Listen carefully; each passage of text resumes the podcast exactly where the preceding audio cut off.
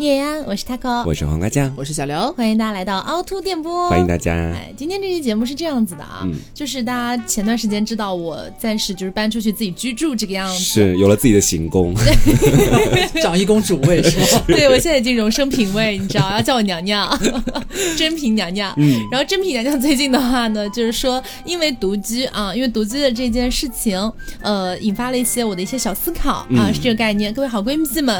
啊，做好准备来收听一下。你到底是遭遇了什么 其实也没有遭遇什么，嗯就是感觉心态整个大变化。哎？Why？因为你知道，就是我之前其实好像没有独居过、嗯，n e v e r 你一直都是跟别人一块合租的，，对我从来没有独居过，嗯所以我就会觉得说，好像独居也不是一件很难的事情。嗯，你以为？对，我以为，我以为不是一件很难的事情，然后我觉得说那有什么，就自己住啊，嗯就每天自己想干嘛干嘛啊，就这样子。结果没有想到哈，我在这个独居的这么一大概半个月左右的时间里面吧，嗯啊，遭遇了如下几件事情。感 受感受到人间疾苦我也。我我也准备这么说，我跟你说，第一件事情是关于搬东西的，因为当时要搬家搬过去嘛。其实我很多东西我都没有拿，就比如说哦冬天的衣服啊什么的，是我就想说那就先放这边呗，我现在拿过去干什么？就之类的。嗯但是肯定还是有一些重物的，对不对？嗯就比如说我租的是一个 loft 嘛，就是上下有两层的那种。是，对，一个很小，三十七平，然后我要把东西从一楼运到二楼去，啊。因为我那一整个箱子都是要放二楼的东西。是，但是那个箱子真的巨重无比，但是没有办法，没有人，没有人可以给我就是施以援手。家里面只有你一个人，对啊，然后我就只能自己吭哧吭哧的把它整个一点一点磨到二楼去，且它那个楼梯可真的是曲径通幽，是又 弯弯绕绕。长又高，又窄。哦是。而且以前基本上在家里的时候，一般碰到这种抬重物的事情，都是我跟大仙抢在前面都给他弄完了。是呢，然后我们两个现在翘二郎要自己腿，对，然后我现在就整个就是一个就是公主被下放到人间的这样的一个概念，没有办法，但是还是要把它盘上去。嗯但其实这件事情并没有给我造成多么大的冲击吧，嗯因为我觉得说也还好啦，就搬点东西嘛，就自立自强嗯这样的一个概念。但是哦，就搬过去的当天晚上是这样子的，就是我们那边呢是那种密码锁，然后你要开门的话会有那种噔噔噔噔噔噔那种声音，你知道吧？就按密码的那个声音。嗯，然后我是很习惯于这件事情了，因为那一天就是来来回回搬了好多东西，按了好所以一直几次了。对，一直会听到有那个门铃的声音，我觉得 OK。但那天晚上夜深人静，大概十一点多、十二点左右的时候，怎么了？我的门外突然响起了噔噔噔噔噔噔按密码的声音吗？啊，这不是纳凉啊，这期节目不是纳凉啊，朋友们。对，但是是那种很明显的在按密码的声音，是按的你的门吗？我不知道嘛，当时我不知道，然后我觉得说，呃，怎么回事，好可怕，因为你知道，知道我租的那个房它是没有猫眼的，是，我整个被大吓到，而且其实凿一个今天回去，对，而且他其实租的那个房子没有什么那种完全封闭式小区化的管理，它对其实是在商场里面。对，它其实就也 也没有那么夸张，也没有那么夸张，就是它本身那个小区还算是安全的，就你没有门禁卡是进不了那栋楼的。嗯，但是你还是会怕，你知道吗？啊因为总有一些送外卖的会进来啊什么的。然后我当时就真的是整个人汗毛炸起，然后仔细聆听，我真的很怕下一秒就是开门的声音，你知道吗？天哪那！真的是叫天天不应，叫地地不灵，我又能做什么打电话？给我们也来不及了，根本来不及啊，打幺幺零都来不及，好吗？没有人救你。他只能马上跑到二楼，躲到他那个就是像是那种地下储藏室的一个柜子里。但是后来我听到了隔壁开门的声音啊，虚惊一场，对，然后我就明白了，哦，是我还没有习惯他那个按门铃的声音的远近，你知道吧？是，对，然后就是，但是那天晚上的那种被惊吓住的感觉，我是记忆蛮深刻的。是，对，然后还有一件事情哈，是这个样子的，嗯就是那天晚上呢，是因为我晚上去拿了快递回来，然后我在家里面买了三幅装饰画，就嗯梵高的，你知道？对，这是我的有点艺术情哎，节。对我的艺术修养这样子啊。嗯然后呢，当时大概是十点多的时候吧，我就想说我要把那个画挂到墙上去嘛，它有那种无痕钉，你知道吧？嗯，然后我就想说，也就挂三颗无痕钉，当当当几敲几下就进去了嘛。赶紧弄完。对，我就想说，哎呀，不然等到明天的话，又会堆很多快递。我想今天赶快把它弄完。但是我确实这一点是我要主动认错，是我没有意识到说，即便是敲几下也是扰民这件事哈。嗯然后我当时就想说，我一分钟之内把它赶快解决掉，然后就噔噔噔噔噔噔，结果没有想到中途呢，因为本人手笨啊，因为本人手笨，无痕钉的掉落数字。你反复的咚咚咚了很很多次，也没有，就大概扩展到了三分钟左右吧，哦才把那三幅画挂上去。然后呢，在我挂最后一幅敲最后五下的时候，就明明已经马上就要挂好了，你知道，然后隔壁应该生气了。啊，隔壁生气了，然后我不知道他拿了什么重物哦，就哐哐哐的往墙上砸，天哪，就砸我正在挂画的那个位置。你有没有吓到？前面那两颗钉子又掉了，但是我当时真的觉得，哦，对不起，对不起，因为我我是这样子，当时我完全没有意识到这件事情，嗯然后我就赶快收手。好在无痕定眼睛被我 被我盯好，然后我真的好害怕他过来敲门要找我麻烦跟。你吵架，对怎么办？然后从那天开始，我晚上六点钟之后我就不敢出声了，你知道吗？我以为我以为你是从那天开始，我再也不用无痕钉了。真的电视都调很小声，我真的很怕他冲过来打我。哦，然后还有一件事情是这样子，也是这两天发生的，就因为你知道肯定会点外卖嘛，是然后呢，今天下午的时候我没有点外卖，我自己还不饿，我还没吃东西呢。然后突然门外敲起了那种很重很重的敲门声，就哐哐哐的敲。是敲你的门了，这次敲我的门，这、嗯这次是敲我的门。然后呢，我就说谁呀、我就问谁呀、他就说外卖。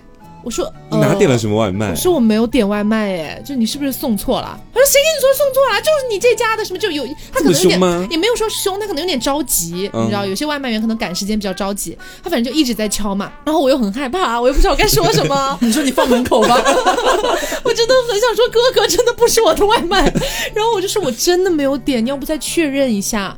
然后他就稍微有一点点不耐烦，骂骂咧咧的，就说哎我看一下，哦不好意思啊，现场认怂。他整个大送错是隔壁的，嗯然后就是但是你知道，就是你一个人住，你会很害怕这样的事情。对他在外面那么用力的敲门，而且还是个陌生人。对你真的不知道该怎么办。嗯然后还有一次也是，那次你真的是。独居女子好多事情哦。对，就是半个月，我发生了，就是虽然很多，就是并没有威胁到我的任何安全问题，但是自己会害怕。嗯就比如说那一次是这样子，就是我们那个小区的话呢，你要下去拿快递的话，你要走到快递站去，嗯然后快递站是无人的那种，就是你啊，自己拿自己取。对，全自助。嗯，然后当因为我当时要买很多东西嘛，全是拼多多，全是拼多多买的 哈，这样子。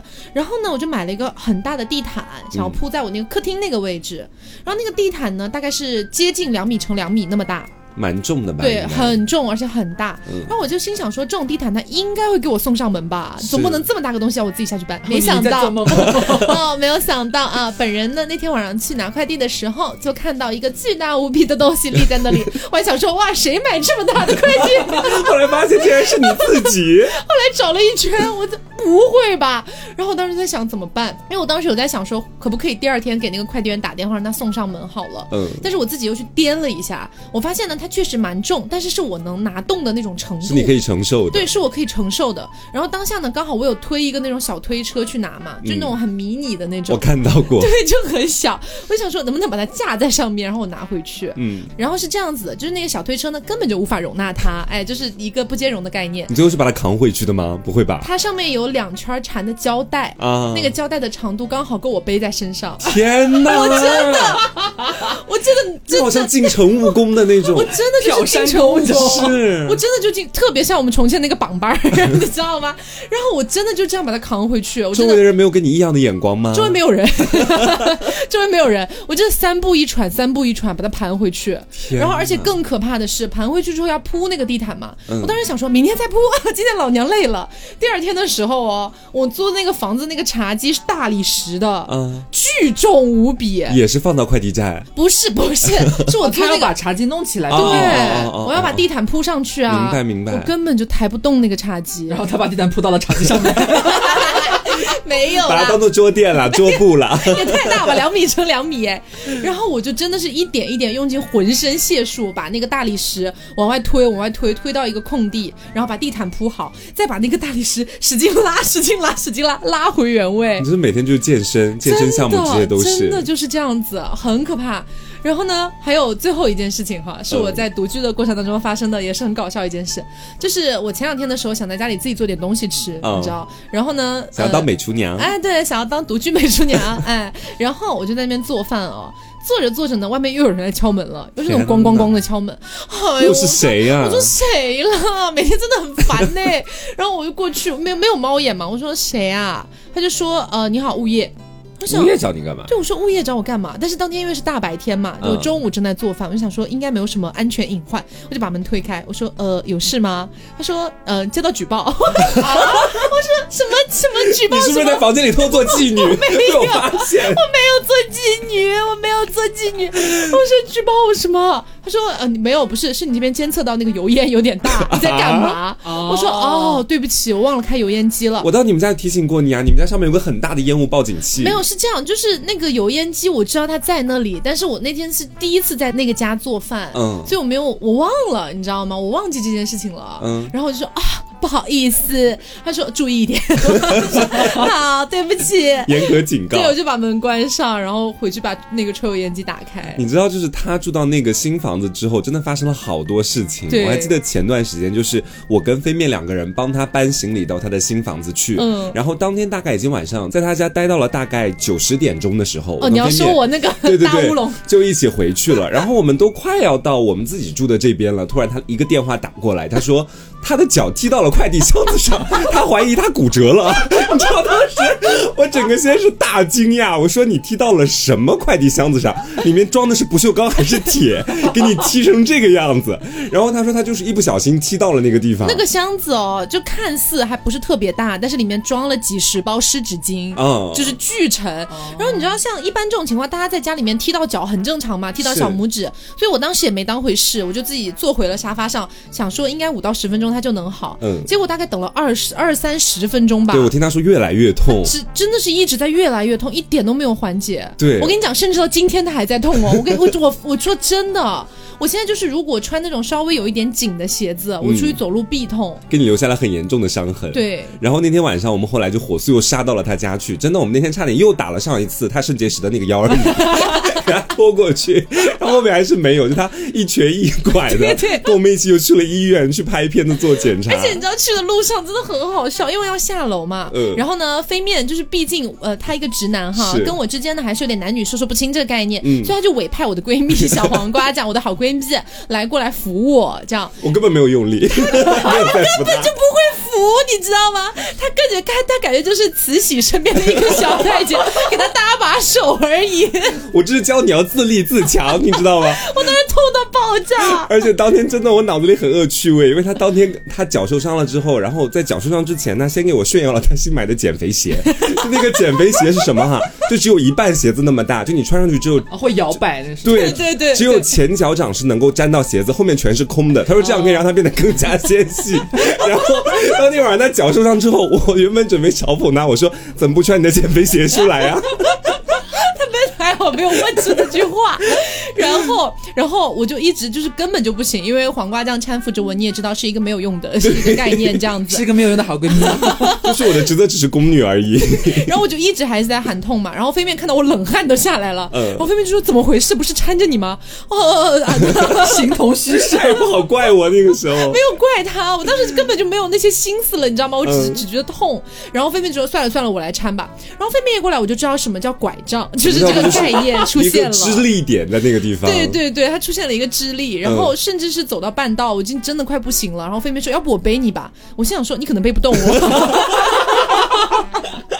我觉得你可能背不动我耶。然后菲菲说：“应该可以吧？”我说：“哦，罢了罢了，上车吧，车到了。”还蛮有男子气概的那天晚上。对对对，嗯就蛮好笑，但最后也没有骨折啦。最后去拍了个片子，然后医生说你回去冰敷就好了。嗯但是讲真，那个事情过了也有小半个月了。是我现在那个小拇指还是肿的那么大。对，最夸张的是当天晚上去完医院看完之后，因为第二天要录节目嘛，然后我们嗯又见面了。他的整个小拇指到那个脚背的那个部分全部都是青色，对，好吓人。嗯，嗯。我就不太一样了。我独居的时候，我独居的时候其实已经蛮早之前了，是我多年前在北京，就刚到北京的时候，自己第一次一个人住那段时间，嗯，我就觉得我可能是那时候有点 有点过于铁了吧，就心态上面哈，你 是北漂女孩儿，可能心态上面有点过于铁了，就嗯觉得说我应该就不会怎么样啊，就是所以其实不太有那种觉得时不时会被吓到，或者我很害怕，就是有一些歹徒或者干嘛的 会侵入我的房间你你。可以跟他们斗殴是吗？对，很好笑。然后我就到到了夏天的时候，我现在回想起来，其实虽然确实没发生什么，但是也没有后怕，但觉得这样做确实不好。就是夏天很热，我那时候住的是一个小的开间，就是一居室，嗯住在很高层。然后呢，到了夏天的时候太热了，但是我们那个楼道里边巨凉快，风超大。然后呢，我就到了夏天，我就忍不住就把门打开，你就想省电，嗯就想不是不是，开空调，就是因为就是它那个风吹的真的是呼呼的往进灌，你知道很吗？爽很爽。然后我就到了晚上，就大概七八点钟的时候，天就已经开始黄昏。嗯然后呢，就是我的对门住了一个小姐姐，她养了一只狗。然后我就发现，经常到了晚上的时候，我们这一层楼道里面就突然开始开门，大家都开始开门，在迎接晚风，对，在迎接晚风。到了那段时间呢，我就我也习惯了，因为我也知道对面住的是一个就是对人畜无害，就是嗯又有人又有畜，这 两个无害。然后他们对你无害，对，这样子，然后我们就很放心的在晚上的时候，大家就会把房门打开，然后就任由那个风吹进来。经常呢，他他对面那只狗狗还会哒哒哒哒哒跑到我房间里边来玩耍一下。感觉到了生活的乐趣。对，然后转个圈圈和我玩一会儿，然后它那个主人在我对门嘛，就它那个楼道其实很蛮窄的，没有很没有很宽，就是等于你的房门和对面那家的房门没有离很远。啊，然后那个女主人，就狗狗的女主人呢，就坐在她的房间里边，地毯也是地毯上面，我们俩就隔着聊天。然后一会儿过一会儿，他可能就招呼他的狗狗，叫他的名字，然后让他狗跑回去。经常就每天晚上就这样子，大家都是这样。你跟、嗯你跟那个对面的女邻居就这样培养出了感情，是吗当时也没有。有一天我发现他不开门了，后来叫他搬走了。对，就是我独居的时候还好，就是没有在这种心态上面遇到什么觉得有点害怕的这种感觉。那我跟你真的是完完全全相反，因为你知道我其实没有什么那种真正意义上的独居经历，我一般都是跟别人合租嘛。嗯但是你如果说到那种就是自己一个人住的那种心态方面的问题，嗯我觉得在我当时合租的时候也有，就是我当时是在一个小区里面租了一个房子，呃一个房子里面的一个房间，不好意思，不是一个房子，跟别人合租。因为我每天晚上下班基本上都是八九点钟的时候，然后因为我当时租房子特别不聪明，学的离公司很远嘛，回来坐地铁还有两个小时，嗯所以基本上到楼下已经快要十点十一点了。是真不聪明啊，对 两小时。然后进入小区之后，我们那个小区是比较新的，那个边上的路灯都没有装好。啊然后从我的那个在的小区门口到家楼下那一段路全是黑的，然后旁边全是那种黑黑漆漆的草丛，然后我就要一路走到里面去，因为我因为我们家那个楼是在最里面，所以我大概要徒步走有小两百米的样子，全黑的环境。好可怕哦你！知道，就有的时候会自己吓自己，我觉得说自己可能会被别人强暴啊，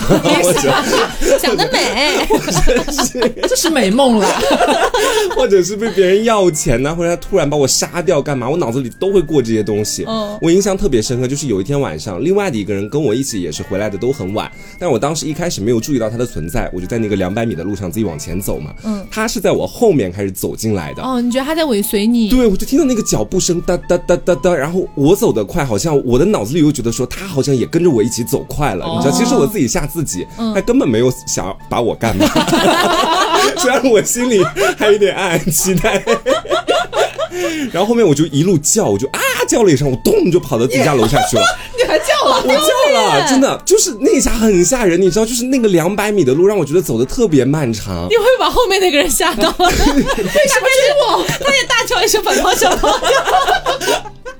就是那一天，因为我觉得是对我心理不断的一个考验。就一开始我还能忍得住，越走越快，越走越快。他在我后面也越走越快，我的心里就逐渐到了一个我不能承受的地步了。哦我就啊一声叫出来，开始狂奔到楼底下去，真的好吓人。你也没有，回头再看他了，当然不敢看他了他。已经消失了。我跟你说，如果你这么说的话，我有类似的觉得让人很心累的地方，不是觉得很害怕的地方，嗯是心累的地方，就是也是刚去北京，刚开始真正要一个人完全一个人住的时候，嗯因为你之前没有这种独居的经验，你还没有切换过那个模式过来，就是你不知道你自己出去，比方说你要去采购，你要去买东西，尤其你刚搬到一个新家，开始你的独居生活，你会买很多东西。哦，你说然后对对然后你会带不回来，你知道吗？对买完就是站在超市门口那一瞬间，你发现你有家回不去，你知道吗？很好笑，就很奇怪。这是我觉得就是让我一开始有点无法适应的地方。然后第一次就是因为那个事件让我很崩溃，嗯我甚至回家就是把买了很多东西塞到冰箱里之后，自己坐在那个冰箱旁边哭泣开始哭泣，真的真的哭了。我记得我古早的凹凸电波里边有讲过，就是刚去北漂的时候，第一次去购超市采购，嗯买了太多，然后我就拎不拎不了，真的就回不了家。嗯然后后来。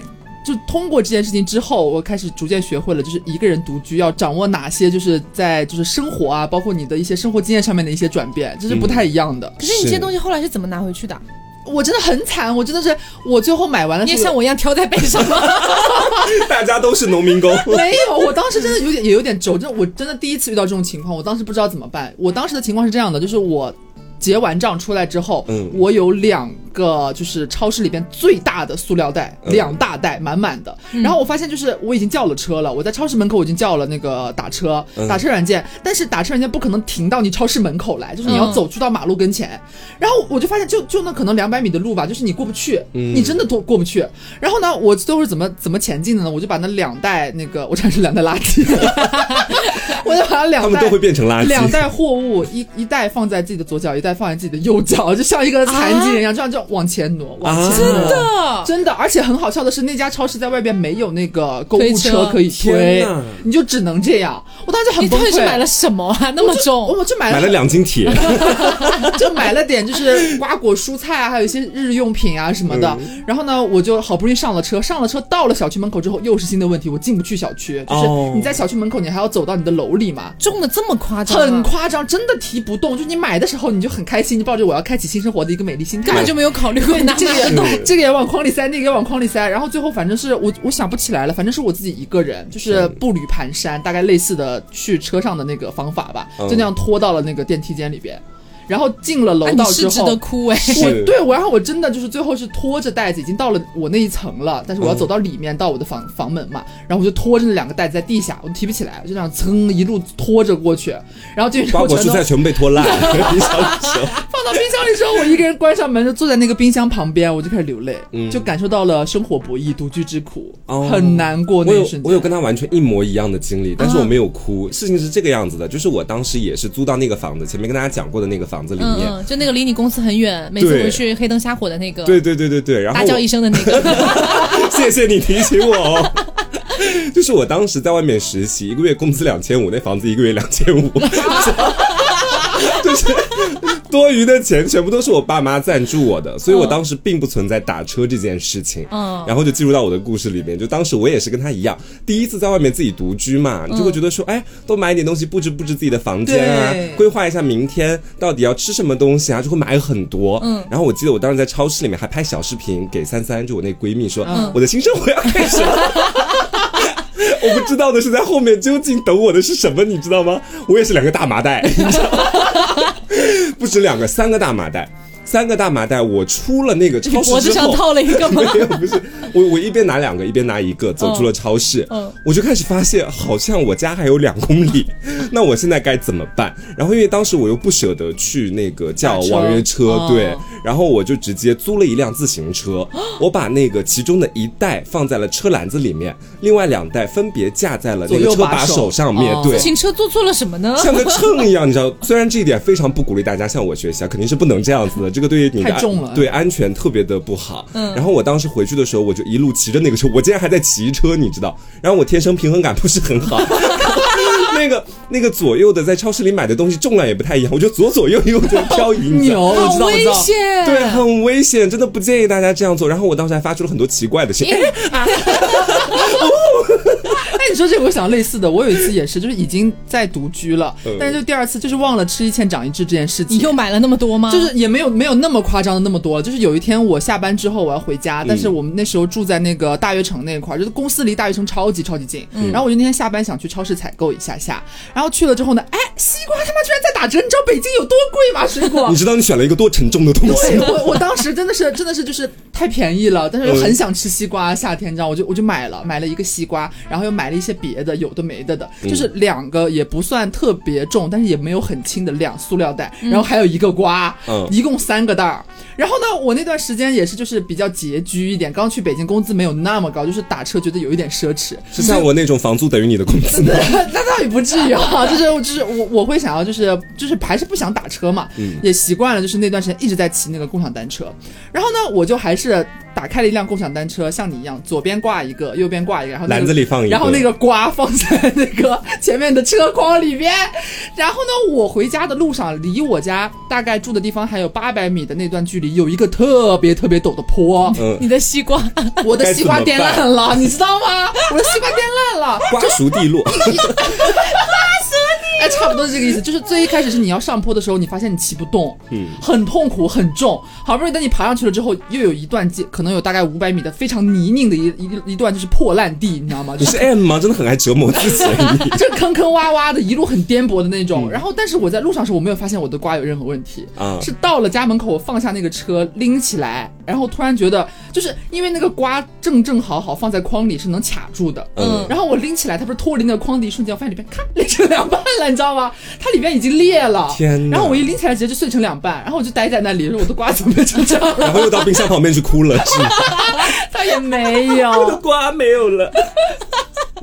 反正就是我独居时候，其实问题没有太多了，嗯还好，我不像你也讲了不少了，其实。但都是比较乌龙的事情啊。都是他自己非要买那么多、但其实除了独居之外，我觉得嗯可能还有一件事情也是你们二位比较有发言权吧，嗯就是跟偏陌生的人合租。啊因为我没有做过这件事，因为我真的很害怕。虽然我知道我也不是什么就是国色天香的大美女，但是就是会害怕，你知道，就是内心嗯会有一丝羞羞的恐惧啊，对是就是会真真的不敢。但是好像你们都有过，对，就是我当时畅想的那个美好的合租环境，基本上就是有个男人，有男有女，然后大家成为很好的朋友。仅此而已吗？对，我只是这么想的。我以为你说的是那种片儿里面的剧情，什么什么你媳妇被卡住了，不会啦，我当时想的就我们还是要照进现实了，好吗？不能老在那些情色的东西里把自己绕进去。然后就是我理想当中就是我们是比较好的朋友，回来的时候可以聊聊天，至少见面不会特别陌生。哦当然，我当时租的那个房子，那两个室友真的是一个比一个奇葩。怎么说我跟大家讲，先来说我的一号女室友。这位女室友呢，她比我早搬进去大概几天的样子。嗯后面我看房的时候，我就看到她了，长得非常的文静，恬静的不得了，也很就是让我觉得挺温柔的。嗯我说她性格还不错嘛，我说那我也愿意住在这个地方。是一个让人看起来安心的室友，是吗？对，然后我当晚就答应了中介，把钱都交了，我就等于正式入住了。嗯我当时还没有发现有一些事情可能已经朝着一个不太好的方向去了，就是我不得不讲哈，这位女室友拉的屎真的非常的臭，就是。我基本上，因为你知道，我们那个房子本来就挺小的，三个人共用一个卫生间，啊然后就在每天早上和晚上的时候，就是使用卫生间的高峰期。嗯我不可能他在里面拉了个屎，我等五十分钟之后我再进去洗漱，那完蛋了。不开换气什么的吗？他开了换气还是很臭，就是 就是就是没有任何办法可以讲。我有数次怀疑他没有把自己的屎冲掉，然后我看到马桶里面就就是空空如也，嗯但是那个味道就在那个卫生间里一直弥漫。经久不散。对我有时候刷牙一边闻着屎，一边、一边刷牙，好我觉得好奇怪。当然，我觉得这点我也没有办法怎么价值人家，屎臭一点嘛，也不是什么缺点，也不是他自己能控制的啊。对，他也没有办法去控制这件事情。但是总而言之，就是给我留下了不太好的印象，嗯是这个样子。合租就是这样的，就是合租，我觉得就是最大的一个痛点来说，就是你可能很难适应和你合租的陌生人他的一些品性、一些习惯，嗯或者有时候我们好像有点嫌弃对方很多事情，搞不好对方也嫌弃我们某一些我们不知道的地方，嗯所以可能合租的时候就会经常发生一些不必要的矛盾，嗯或者是匪夷所思的事情。我有一件就是离奇到崩溃的事情可以和大家分享，也是我在北京的时候。哦，撞鬼吗？不是，哎，类似哦，我跟你说，胜似撞鬼，很很可怕。是这样，事情是这样的，哎，就你们做好心理准备啊，真的很、很无语。当时我给大家描述一下情况哈，当时我在北京，一开始是和我的大学同学，甚至是我的室友一起合租的，是这样子，我我的当时大学两位室友，还有其中一位室友的亲姐姐，就是我们四个女生，嗯。我们四个女生住在那间房子里边最大的主卧，就是很大，里边可以放两张双人床的那一种，很哦 OK。然后还有一个次卧住着一个男生，住着一个男生。然后呢，这件事情离奇在什么地方呢？有一天我最先下班回来，就是我回家之后，我的其他姐妹们都还没回来，然后我就先去卫生间洗澡洗漱。嗯，洗漱完之后，我就正常，你洗完澡出来，你就可以把那个门锁打开了嘛。嗯打开之后，我就站在那个镜子跟前，那个水龙头那边就开始刷牙。刷完牙，我把房门那个卫生间的门一打开，我看到了一个我从来没有见过的男生端着刷牙缸走了进来。啊，真的，我从来没有见过他。是你哪个女舍友的男朋朋友吗哦，没有，不存在，都是怎么会单端着身。刷牙碗走进？然后我当时整个就是他妈一个大震惊，你知道吗刷牙碗是什么东西？刷牙杯、牙杯，就是就是等于是他好像在等我洗完澡，然后他要用卫生间进来刷牙这样子，然后我打开门的一瞬间，他泰然自若，你知道吗？嗯他拿着他的牙缸，就是也没有看我，就很正常的走了进来，然后我当时就呆在那边了，你知道吗？天哪！我也没给他让位置，然后他看出了我的惊恐。然后说你用完了吗？我说哦，我用完了。嗯我就赶紧，我就先跑回我的卧室，把房门关起来。然后我在群里边，我就问我的姐妹们，我说怎么回事？有一个我从来没见过的男生在我在我们家里边，嗯然后他们也懵了。说怎么回事？怎么回事？然后让我赶紧联系中介，我就联系中介。联系中介之后呢，中介跟我说，原来那个男生不是说还有另外一个男生住次卧嘛，他一直藏了他的弟弟在房间里边。啊，很可怕。就是我们一直以为一个超大的主卧是我们四个女生住，另外一个次卧是一个男生住，他为什么要藏弟弟呢？不知道啊。结果就是谁成想，就是这个事情的真实情况就是，其实那个次卧是他们兄弟两个人在住，但是他的弟弟从来没有出过房门。这件事情是我搬进去之后大概三个月之后才发生的事情，我们从来没有任何一个人见过这个弟弟。我靠就是他也没有工作，你知道吗？他也没有工作，等于是我们早上啊，或者上班走啊，或者是下班回来啊，你没有见面的时间，从来没有看到过他，从来没有看到过他。然后那天他妈的突然出现，因为我下班早，嗯我回来之后，他好像就是要出来活动或者干嘛，他他进行他正常的日常生活，被我撞到，我整个他妈大震惊。然后重点是我还以为他们其他人就是我的几个其他室友，我的朋友会知道，他们也没有一个人知道，没有一个人见过这个男生。所以超吓人是不是因为这个弟弟可能有点什么精神或者什么方面的疾病？可能吧，就是当时我们也没有在深究，只是当时觉得很吓人。嗯但是你如果细想的话，你你会有诸多猜测嘛，必然是可能是有一些理由的。他当时也没有做什么奇怪的事情，只是你在你入住了三个月之久之后，突然发现其实你的室友在房间里边藏了一位你从来没有见过的人，一直在和你们一起住在同一个房子很可。怕。蛮吓人的，主主要是我的印象当中，我根本就不记得说我们在入住的时候，房东或者是中介，甚至于说，嗯，住在次卧的那位先生有讲过这件事情，我们就一直以为那边次卧就他一个人住，啊，结果实际上一直他和他弟弟住在里边，然后他弟弟从来不出来，那天被我撞到，好吓人吓我的妈呀人你们是不是超吓人。跟那个次卧的哥哥平常生活里也不太讲话？哦、对，不不聊天，根本不会讲话的，哦。本来就是陌生人的状态，也不太见到，这个真的蛮吓人的，是很吓人，我的妈呀，我整个大惊恐。不。过你这个让我想到另外一件事哈，嗯。就刚刚黄瓜酱不是有讲到，还是刘有讲到哦，就是我我现在住的那个房子有一个超大的储物间，嗯。啊。那个储物间大到什么程度？那个储物间基本上跟一个房间差不多大，跟一个小房间差不多大。它入口很小，对，然后但是里面真的可以空间很大，对比较低的床，完全可以在里面睡人，完全可以，而且里面还有灯光，嗯还有插头，你知道吗？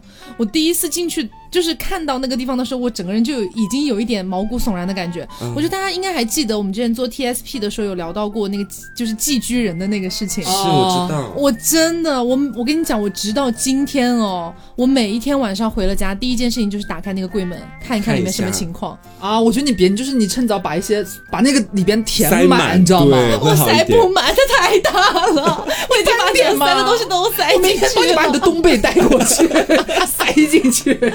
真的很可怕。嗯，就我每次回家的时候都会想到，天哪，不会有一个人在里面吧？然后就要打开看一眼。而且你知道那个东西哦，那个地方哈，它就是有点像外面看起来像一个小柜子，对，然后那个柜门有洞天，对，然后那个柜门打开，你甚至要把半个身子探进去，你才能看到里面，就是拐角处里面到底是什么情况。是。我每天晚上回家都要做这个动作。而且我那一次给他搬东西进那个柜子里面，因为那个柜子里面很深，然后那那天他给我自己都可以爬进去，然后再把东西拖进去。我，在我可以在里面边睡觉边打滚，真的很大，很吓人，他很像在房间里面有一个比较小的什么汗蒸房的感觉，真的真的很像。真的很像好可怕。然后我们现在把这个恐怖氛围稍微往下拉一拉，我觉得 是是有点害怕，你知道？我再给大家介绍我的奇葩室友，刚不是讲了呃女一号吗？对女一啊号，还有另外一个男一号。男一号真的我非常的不懂他，在他身上发生了很多我觉得匪夷所思的事情。嗯，就是呢，他是一个矮矮胖胖的男生，然后他是在我跟那个女生住进来之后再住进来的。然后他租的那个房间很奇怪，他的房间大致只有六平米大，啊，只能够装下一张床。我去过他的房间看过，一开门就是一张床，没了。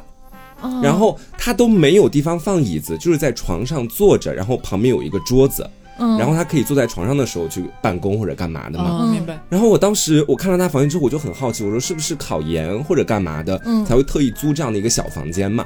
然后这是我对他第一个好奇的点啊。到后面也发生了一件挺好笑的事情，就是他自己嘛比较爱吃那个王致和臭豆腐，你知道，那个很臭哎，那个就是个生化武器，朋友们。那个就是厕所里面的味道发酵了之后的味道啊。对，你知道，就是在我曾经跟他一块合租的时候闻那个味道。后面一次就是大仙有一次在我们一块吃那个什么的时候，就是那个什么北京的那个叫什么来着？铜锅，铜锅对涮肉。他点了一个那个王致和，就让我瞬间就想到了那个男生那个。臭爆炸。对，而且你知道那种特别臭的东西，一般都会有个封口的，然后直接放到冰箱里面嘛。他不是，他会在家里面做饭吃。我觉得他可能就是考研，因为他没有工作的，哦基本上一天都在家里面，哦所以他会在自己在家煮饭呐、或者说是烧菜吃。他吃完了之后，那个臭豆腐就放在小碟子里面，然后就给他放在桌子上，然后就导致是放在你们的公共空间吗？放在公共空间的桌子上。呀？他的那个小房间肯定也放不下这些，也不是放不下，就是他应该不会选择去放不。想熏自己，想熏你们啦。对，而且我们家的厨房是开放式的，就是一进门就是个厨房，然后每次一进门就闻到有屎的味道，我我我甚至有怀疑是不是女一号又拉屎了。我有有我有时候老是一回家我就想，妈的，这女的怎么天天拉屎，这么臭，怎么？后来我一看到桌子上面那个王致和臭豆腐，我就知道了，我说 OK，这两个人都臭，全家只有我一个是香的。然后事情到这里还没有完。可能是我跟那位女一号都积怨已久了，他邀请你一起来吃吗？没有没有没有，就是有一天在周末的时候，那个男生好不容易出去了，我不知道他出去干嘛了。然后那天刚好我跟女一号都在家里面，啊然后我在房间里面就听到女一号走出了房门，在那个客厅里面忙活。然后我当时也没管嘛，反正我们也不是特别熟。嗯直到后面我出来的时候，他那时候已经回房间了，我刚好有事情也要出去，然后刚好经过垃圾桶，我看到里面放着的就是满满的那个就是王致和臭豆腐的那个罐子，他给他全丢掉了，你知道吧？丢到垃圾桶里。啊，那个女生，对他直接给他全部丢到了垃圾桶里面。我受够了，拿来吧你！我当时看到之后，我整个人呆住，我说比我拉的屎还臭。我的屎已经够臭了。然后我当时我在想，哇，他们俩会不会撕逼，会不会吵架或者干嘛的？然后到后面的时候呢，那个男生也没有去找女生理论干嘛的，我觉得他可能也他找是知道了？他觉得是女生的。他也没有找我。到后面的时候，他还是会吃王致和臭豆腐，但他不会把它放在桌子上面。哦通过那个事情，他应该知道，就是两位室友真的对他的这个行为非常不满意。明白。嗯你这说起来，我有类似就是和味道相关的发生在室友身上的事情。这个事情也是发生在我刚刚说的那个故事的那个房子里边。嗯，但是呢，就主角换了，就是过了一段时间，那位兄弟俩搬走了，我们迎来了一位新的合租室友，是一位当时比我们大蛮多，我感觉有三十多岁，快四十岁的一位姐姐。哎，我只能这么形容。她呢是一位就是非常豪放，然后呢说话什么的也比较就是外向一点，很粗犷，你知道吗？就是不拘小节的这样一位姐。然后她很爱做饭，她很爱做饭，但是发生一个什么问题呢？他想要去做一个当时叫什么？他是腌的咸鸭蛋还是咸鸡蛋来着？反正就是他会在网上买那种很大的那种玻璃罐子，大家可能就是家里边妈妈会自己腌什么咸菜或者泡椒啊什么这种，会见过那种罐子，很大的一个玻璃罐，很重。他呢想要自己腌，我忘了是鸭蛋还是鸡蛋，就姑且叫他腌咸鸭蛋好了。他想要自己腌咸鸭蛋，他就那段时间呢，就是把那个罐子里面装满了蛋，然后不知道他怎么腌，就是那个盖子要封起来嘛，要等它发酵，然后那个咸鸭蛋才会形成这样子。有一天成功的话，嗯结果。不知道从什么时候开始，我们隐隐的每天下班，大家陆续回来都会闻到家里面有点臭臭的。一开始一开始它是只有一点酸酸的味道，嗯然后后来就就是爆发那种臭鸡蛋的味道，很奇怪。而且一开始味道不大，就是那种哎，就是细细的。你说一说现在时不时能够闻到一下，。游离在空气当中的某一个角落，你会突然哎一个鼻孔你就会嗅到一点，很诡异。我们一开始找不到，以为是我们的下水是不是不太好，就是没有卫生怀疑是谁的间那边。屎特别臭，没有没有，因为这明显闻着是那种很有点腥的那种淡的那种臭味。啊！然后后来过两天反应过来，家里面不是那位姐在腌咸鸭蛋还是咸鸡蛋吗？看来她失败了。她一直放在厨房的那个墙根儿那块儿，嗯就一个不占地方的一个角落，他把它推在那边一个巨大的玻璃缸。然后我们有一天就是周末的时候，也是那位姐不在。那个味道越来越大了，可能过了有半个多月，那个要腌蛮久的。然后我们就太好奇了，我们因为隐隐觉得就是那个东西发出的味道，然后我们几个人就一起到厨房去，大家四个人围在那个罐子跟前，然后往下一蹲，往前一凑一吸，就是它。啊，它腌坏了，核武器生化炸弹这个事而且你知道你知道是为什么吗？它盖子没有拧紧，嗯因为那个要完全密封的。因为我妈之前也在家里面腌过咸鸡蛋，是很成功的，你不会闻到什么味道。但是它明显就是可能没有密封好，然后馊了，里面的蛋哦馊了、变质了，然后就疯狂的散发出臭鸡蛋的味道，就是臭屁蛋，你知道吗？恶 臭无比。然后但是毕竟是人家的东西，你知道吗？你也不好说你打开啊，或者是帮他拧紧干嘛的，就是人家司马光砸缸，然后呢，等那位姐回来，然后我们就非常委婉的跟她讲说：“姐，你有没有觉得你那缸蛋好像有点问题？” 她说：“啊，有吗？怎么了？我最近就是因为她看教程说，就是你放在那边密封好，然后。”等多长多长时间之后，你再去看它，打开它就好了，你就可以煮来吃了。他自自己是闻不到那个味道。他那段时间不知道为什么他也不做饭，然后好像就是就就放在那边，他就放那儿。然后我们跟他讲的时候，他过去闻，他说：“哦呦，好像 不太对劲哦，哦呦，好像不太对劲哦。”然后呢，他就想要拧开，他当时没有拧紧嘛，结果他一边拧要放气的时候，砰的一声，就是最后那一下要拧开的时候，砰的一声，那个盖子。当的一下炸到了天花板上，里边气超足，他一开始就是没有拧紧，留了个缝，就露出一点点味道来，里边一直憋着气儿呢，你知道吗？他一开，整个哐叽就往上炸，里边还有那种臭水，你知道吗？重点是他那他那一罐东西，它虽说变质了，散发出臭味，但是它那个怎么说？它里边的液体看起来没有任何一丝的浑浊，所以你单看外表，你你不知道它坏了，它就拧开之后，结果整个就大爆炸，然后有两颗蛋，就是就是可能由于力的冲击。因为当时太震惊，整个 嘴巴吞下。没有没有，他就是打开那盖子，不是里边气太足，把那个盖子砰一下顶飞了嘛？顶飞之后还有很多液体会喷溅出来，然后两颗蛋是滚落砸碎，然后就是整个里边的蛋就已经是就是那种怎么说，有点像王致和臭豆腐的那个颜色，天，就是青绿青绿的那种颜色。哇，我们当时整个厨房真的就崩溃，而且那位姐，你知道最好最后最好笑的是什么吗？就是不是爆炸了吗？爆炸之后，因为我们大家我们其他四个女生是围观她，其实关系还好。就是稍微有点熟的那种，就围观她去开，然后大家大尖叫跑出去，然后呢，那位姐赶紧站起来要关那个厨房的门，快跑快跑！结果三个人跑出去了，我是站在厨房最里边的，我没被关在里面。她砰的一下把厨房门关住了，你知道吗？然后说怎么办怎么办？我说我不知道怎么办呀。就是你当时整个就是一种就是直冲天灵盖，你觉得你就要死了，你知道吗？你觉得你要死了，真的，你无法想象有多么的可怕。你就是其实和王致和臭豆腐的味道有一点点像，但是多。了很多蛋腥味，而且要浓烈很多吧？我觉得对，就像爆炸了，就是把你关在王致和臭豆腐监狱，有点这种感觉。然后，然后后来很好笑，我们几个就是笑开，然后他们从外面递了好几个口罩进来，然后我和那位姐就戴着口罩，你还帮他清理哦，帮他清理了，你真的人很好哎，有时都要吃掉啊，一点一点都要吃掉，不能浪费。拿那个垃圾桶重新套了一个袋子，比较厚的那种垃圾袋，然后帮他把那些就是弄到地上蛋壳啊什么东西，放到里边季节，然后他又端着那一缸就还。有很多蛋在里面，满满一缸。他说这一缸要怎么办？没有办法丢，你知道他不知道丢哪儿，你也不能冲厕所，对吧？然后说那只能端出去，你让他把重新把那个盖子拧紧紧，然后端出去到了小区，然后把那一缸东西稳稳的放在了垃圾桶的旁边，嗯，然后就这样丢走了。但是我们那个厨房，你知道，就是接下来的大概有半个月的时间，真的每天厨房门不关，窗户大开，大家所有的卧室啊什么都通风，散了大概有两周才散掉。超可怕！我那段时间一度我都很担心，我去上班的时候，别人会不会觉得刘身上很臭？你无法避免，就是那个空气当中还是有很多的余韵，就让我很郁闷。就他也其实不是那种很怎么说很作逼呀，或者很不爱干净怎么样，他就是闹出这种很乌龙的事情，让你很无语。哦，好恶心哦，下饭，真的。而且你知道，像今天我们录节目之前，大家不是说就是回忆一下合租和就是独居的一些故事嘛？嗯。但是因为我没有合租过，但是我听我朋友讲过一个他合租的时候发生的故事，但这个跟你们这两个比起来，简直就是小巫见大巫。什么事情啊？我就简单描述一下好吧，也不是那么重要了。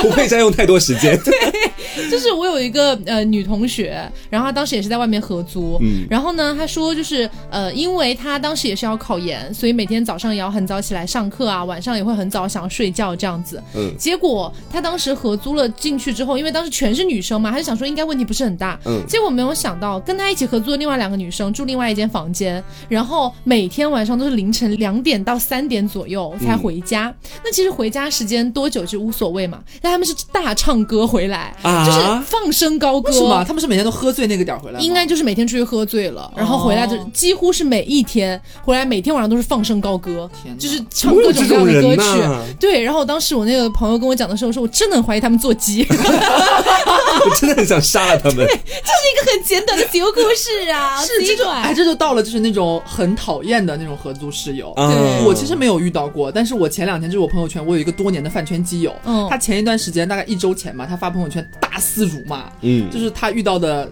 非常狗逼的室友。大概事情是这样的，他呢和好不容易找到他现在住的这个房子，他很满意来着。嗯但是呢，大家今年七月底，就是马上这个月底他就要到期了，他是想继续租的。但是他其中有一个非常让人讨厌的合租室友，他是怎么样的？就是大家可以想象，一般让人讨厌的合租室友，无非就是不爱干净，嗯对吧？一般就是比较常见的嘛。但他那个室友到什么程度呢？就是会不经他的同意，用他的锅具，用他的那个烤箱，但是他的烤的这个甜品啊，就是非常之失败，然后也不垫油脂。比方说他今天要烤个曲奇，烤个饼干，哦他下面不垫油脂，直接就放在那个烤盘上进去烤，结果烤一个大失败，东西就扒在那个烤盘上面，也不洗，他也不洗，他也不吃，他就直接就那个朋友，就我那个基友，他回来之后发现他的烤箱里边有一团黑乎乎的，就满满一盘，就是扒在里边。这也太夸张了吧！就不管，这本身已经是未经他同意就使用他的东西嘛，结果还搞得乱七八糟的。然后这都不是重点，重点是什么呢？他这位室友就是不爱干净到令人发指的地步。吃了东西或者是点了外卖，永远不洗碗，然后他会把就是那些残羹剩饭连带放在碗里，直接就放到那个水池子里边。啊，等着它就是发霉、发酵、散发恶臭，招夏天嘛，现在就是招很多小虫子等。待什么仙女过来帮他清洗 等？待天落姑娘，你很聪明，有有田螺姑娘的。啊这位田螺姑娘是谁呢？是这位奇葩室友的妈妈。啊你知道有多奇葩？她就是发朋友圈大肆辱骂嘛，很生气。就是这位就是奇葩的不爱干净的室友呢，她应该是一个妈宝女，啊，她的妈妈会每周来他们的房子里边来帮她做清扫。因为她这位室友就是从来不打扫卫生，然后从来不洗碗，从来不洗衣服。她但是他们你知道，大家合租，比方说客厅啊、卫生间啊、厨房，大家都是公用的嘛，大家都是共用同一个这些公共空间的，所以她无形当中一周之内就会造出很多垃圾来，影响她和另外的别的室友的居住的这种心情啊和状态。然后呢，他妈会每周来一次帮他大扫除，然后蹲在地板上，然后帮他擦、帮他剪头发、帮他洗衣服、帮他收那些一周都没有清洗的碗筷，还有厨房用具干嘛干嘛的。结果呢？还有一件很奇葩的事情是，他们大家租房子不是可能会加那种就是租客的群嘛？比方说就是会拉一个这个房子里边住了谁，然后都拉进去，或者是某一个小区会有那种租户群，群里边这位女生都不在，是她妈妈在啊，她妈妈在租户的群里边。然后呢，前一段时间发生一个事情，就是好像这位我这位姐妹是出差还是干嘛的，反正就是有几天不在家，回来之后发现整个就是房子恶臭，客厅啊还有厨房啊就是一片狼藉，真的只能用狼藉来形容。那朋友圈里面拍了好多就是非常可怕的照片。然后呢，她很生气，就找她的妈妈，就那位女生的妈妈，就说谁想天天回家一进厨房就是垃圾堆，嗯然后她给就是那位人的就是那位人 那个女生的妈妈发嘛，就是觉得很不开心。嗯你知道他妈妈回什么吗？也是奇葩母亲。他妈妈说回复我这位基友说，但是我女儿也有很多优秀的品质，很多优点是你没有看到，她就是这点做不好而已。我已经在尽力维护清洁了，你也要谅解一下。